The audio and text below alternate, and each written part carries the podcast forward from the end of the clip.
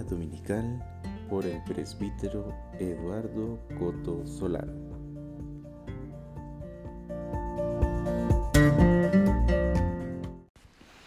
El, el Señor esté con ustedes. Proclamación del Santo Evangelio según San Mateo.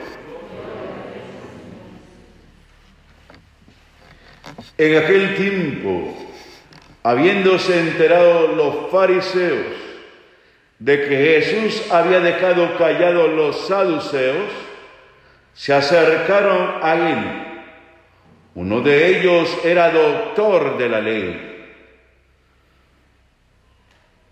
Le preguntó para ponerlo a prueba, Maestro, ¿cuál es el mandamiento más grande de la ley? Jesús le respondió, amarás al Señor tu Dios con todo tu corazón, con toda tu alma, con toda tu mente. Este es el más grande y el primero de los mandamientos. Y el segundo es semejante a este. Amarás al prójimo como a ti mismo. En estos dos mandamientos se funda toda la ley y los profetas. Palabra del Señor. Se pueden sentar. Mis queridos hermanos, hoy corremos un grave peligro al escuchar esta palabra porque para muchos pueden decir, ya eso me lo sé, me lo sé de memoria, pero no se trata, hermanos, de que uno se lo sepa de memoria, sino que lo lleve a la práctica. Como decía la monitora, cantamos muchas veces esto del amor de Dios, de amar a Dios con todo el corazón, del mandamiento nuevo. Un mandamiento nuevo nos dio el Señor, que nos amemos todos como Él nos amó. Se puede cantar, pero tenemos que ponernos frente a la palabra y saber y hacer un examen a ver si es verdad que yo llevo a la práctica esta palabra o me la sé nada más. Porque qué bien lo dice Jesús. Y vean ustedes, Jesús se enfrentó a los saduceos. Estos no creían en los ángeles ni en la resurrección. Sin embargo, Jesús les contestó y los dejó callados. Ahora son los fariseos, los hipócritas, y dentro de ellos el doctor de la ley, que quiere poner a prueba a Jesús. Vamos a ver cómo lo agarramos para llevarlo a la cruz. Este es un mentiroso. Pareciera que el doctor de la ley no conoce a Jesús, porque Jesús es judío. Y todos los judíos desde niños recitan el Shema. El Shema es esto. Amarás al Señor con toda tu mente, con todo tu corazón, con todas tus fuerzas. Y Jesús no agrega nada más porque ya estaba escrito en el libro del Levítico y al prójimo como a ti mismo. Aquí se encierra la ley y los profetas. Vean que Jesús no ha dicho nada negativo, como está en los mandamientos. No robarás, no esto, no lo, no. Lo positivo, amar a Dios sobre todas las cosas con la mente, el corazón y la fuerza, pero al prójimo como a mí mismo.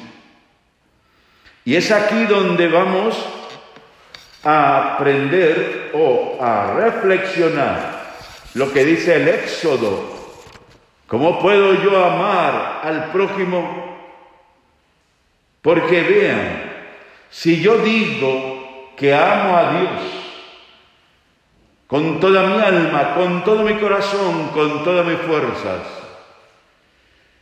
Y no amo al hermano, como dice la primera carta de Juan, soy un mentiroso. No me puedo llamar cristiano si dentro de mí hay odio, rencor contra el hermano. Tenemos que ver si la palabra de Dios la llevo a cabo. Dice en el Éxodo, no hagas sufrir ni oprimas al extranjero. Se refiere aquí a los migrantes. ¿Ustedes creen que un migrante se va de su país porque quiere? No porque todos amamos a nuestro país. Y cuando uno viaja y se queda en otro país y hay algún acto como el 15 de septiembre y ve venir todas las banderas de Centroamérica y ve la bandera de uno, ay Dios mío, se le mueve todo.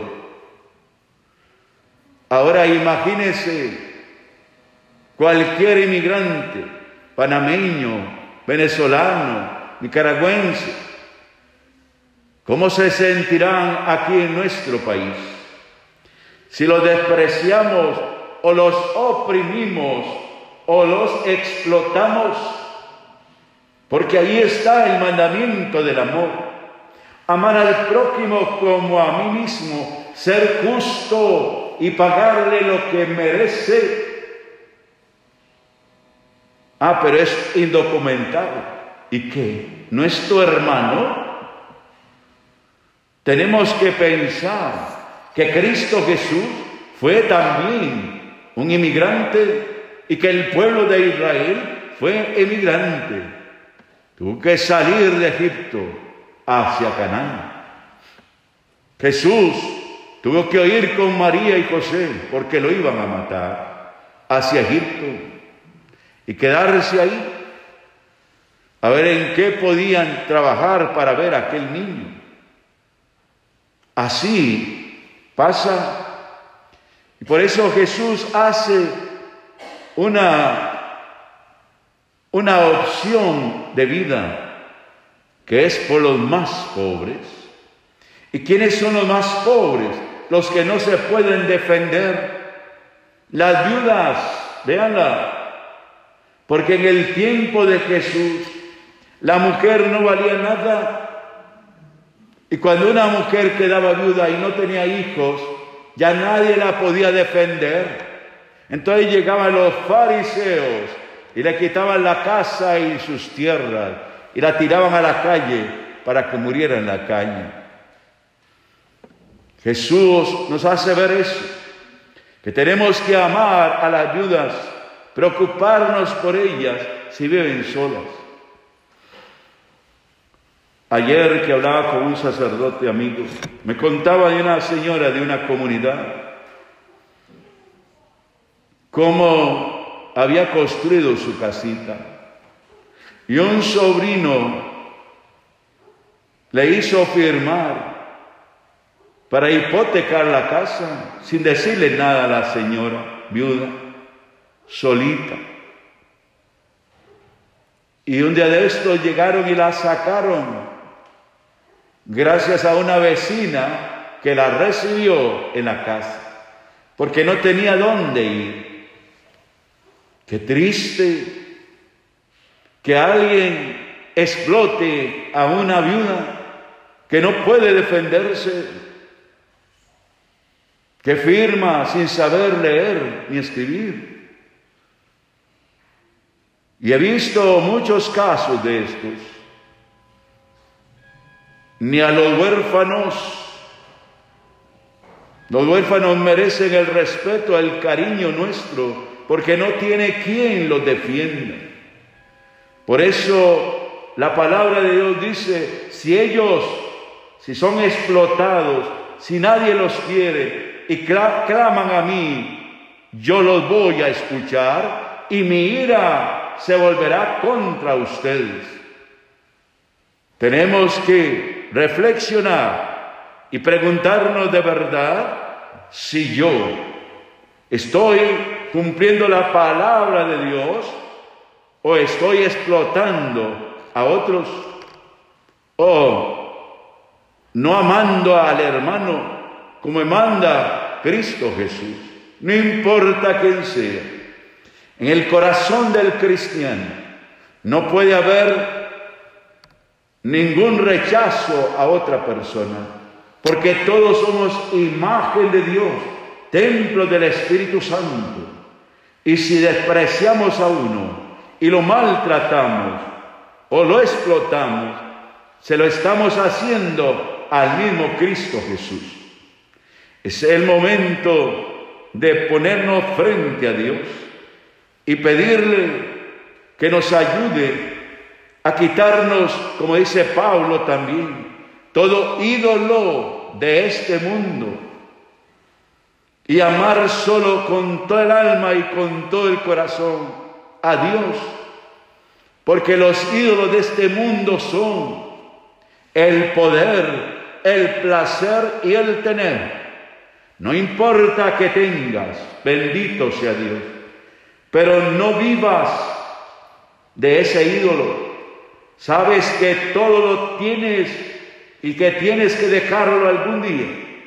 Por eso aprovecha el momento para compartir con los que menos tienen.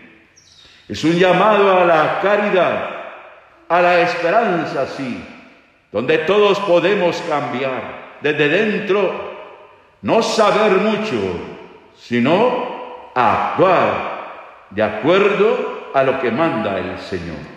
Amén. ¿Me entendieron?